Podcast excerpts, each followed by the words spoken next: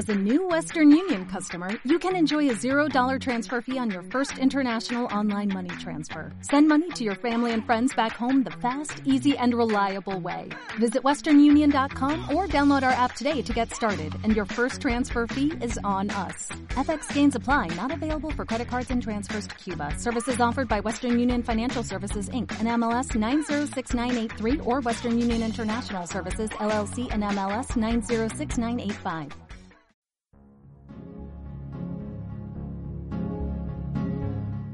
Buenos días. Estamos aquí en Espacio Crea Radio y hoy vamos a entrevistar a Ichia. Hola Ichia. Hola, buenos días. Te hemos llamado hoy para hacerte unas preguntas de cuando ibas al colegio. Bien, pues bueno, yo soy de Deva y Guipúzcoa y he, he venido, o sea, bueno, he vivido siempre en Deva y yo fui en la primaria en, a las monjas y luego secundaria en instituto. Bueno, los dos, los tres primeros años de bachiller lo hice también en Deva, pero luego ya me fui a un instituto. Entonces había mucha diferencia del, mundo de colegio de monjas a ir a un instituto público. Eh, cuando fuimos a las monjas, bueno, primero no había chicos, toda era clase de chicas, íbamos con uniforme, había una disciplina muy fuerte pero, sin embargo, hay, hay puntos positivos. Por ejemplo, nos enseñaban a coser. tenía una monja que era muy buena cosiendo y como me gusta mucho la coser, pues aprendimos bastante.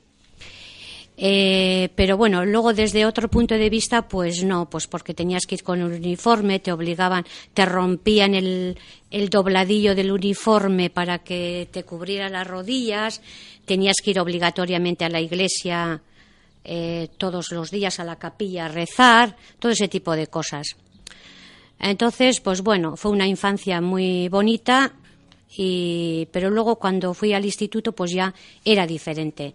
Ya era, era había chicos y chicas y de todas formas eh, yo quería ir al instituto, me pasaba bomba en el instituto. Así como mucha gente no quería ir, yo me pasaba muy bien porque me gusta estar con la gente y fue una experiencia muy bonita el instituto. Teníamos profesores buenos y también nos reíamos de los profesores, como ocurre ahora. Pues había una profesora que te solía ir con unos tacones y unos lazos y nos solíamos reír de ella, de sus zapatos o pues bueno, de ese tipo de cosas que son típicas en los institutos. Ahora bien, eh, también es importante saber que hemos vivido en una época como la franquista, eh, donde ya en el instituto empezaron a haber eh, movimientos políticos y eh, la juventud pues estaba sabía de esos movimientos políticos y sabía lo que estaba pasando en, en la vida real, el mundo que estábamos viviendo. Entonces, a ver qué más os puedo contar. Y bueno, eso, más o menos. ¿Recuerdas algo de la guerra? No, yo no he vivido la guerra. Ah, pues entonces. Yo no he vivido la guerra. Yo he vivido. ¿Qué le pasó a tu familia? ¿En la guerra? Bueno, que mi, mi tío murió en un campo de concentración alemán, en Mauthausen, y, mi padre estuvo, cuando después de estar exiliado, al venir otra vez a España, pues a Franco metía en los eh, campos de batallón de trabajadores, que era lo que entonces se estilaba, y eran campos de represión, a los que habían salido exiliados de España a Francia, porque tenían que ir obligatoriamente a la guerra y mi padre se fue al exilio. Pero eh, quería deciros también que eh, las familias antes los padres hablaban mucho de sus cosas, de lo que les había pasado y, nosotros estábamos interesados en lo que les había pasado. En ese aspecto también es diferente. Yo creo que uno de los problemas que veo yo ahora es que los, mayores no hablan mucho, hay como una desconexión entre mayores y jóvenes. Y creo que es muy importante, como ahora en esta entrevista me estáis preguntando cosas, tener esa conexión y de hablar de nuestras cosas. ¿eh? Eso creo que es muy, muy importante. ¿Y por qué crees eso? Pues porque mm, las vivencias, cuando tú eres mayor y has, reflexionado mucho sobre las cosas, ves unos puntos de vista que cuando tenías 17 años no lo veías, porque yo también he tenido mis fallos, que todo el mundo hace fallos, y dices, uy, ¿por qué he hecho eso? Pues porque en ese momento tú no podías ver más allá y entonces, si hablamos con personas que ya de una edad que han reflexionado sobre distintos aspectos, pues entonces nos pueden ayudar. Yo muchas veces digo, si mi madre me hubiera dicho esto, pues igual no hubiera hecho esto. O si mi padre me hubiera dicho esto, no hubiera hecho esto. Entonces, te aconsejan, te dan otro punto de vista. Y creo que eso es importante. Y también vosotros dais vuestro punto de vista. Y por eso siempre creo en la palabra. Hay que hablar fundamental. Eso me parece. ¿Y ahora estás contenta con tu, con tu trabajo? Muy contenta.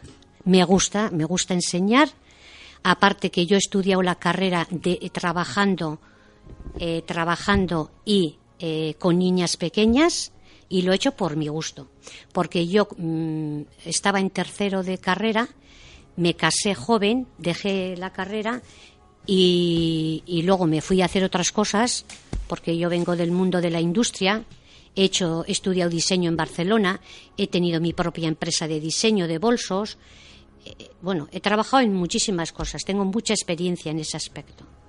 Entonces estoy haciendo lo que realmente me gusta. No solo eso me gusta, me gusta escribir, pero en este momento pues tengo que aparcar unas cosas, ir a otras y luego hacer otras. Pero me gusta trabajar, en definitiva, y eso. Vale. Pues y te voy a decir una cosa que, que lo, cuando elegí historia, elegí historia porque siempre me ha gustado, eh, esto, yo tenía 12 años y entonces nada, estaba pues en primero de bachiller. Vinieron unos extranjeros, unos franceses a, al pueblo y ya entonces me interesaba la historia y les enseñé la iglesia y tenía interés en esas cosas, enseñar, saber lo que le ha pasado a otras personas. Pues bueno, y bueno, y con respecto y con respecto a vosotros, espera, espera que les voy a decir esto, ya para finalizar. Con respecto a vosotros, yo lo que quiero es que, que tengáis un proyecto de vida, porque hay que tener un proyecto de vida. Y puede ser que en este momento os guste esto y vayáis por ahí, pero siempre hay que ir hacia adelante hacia adelante y con cosas positivas. Y todos somos capaces de hacer todo lo que queramos. Y hay muchas cosas que no sabemos que somos capaces de hacer.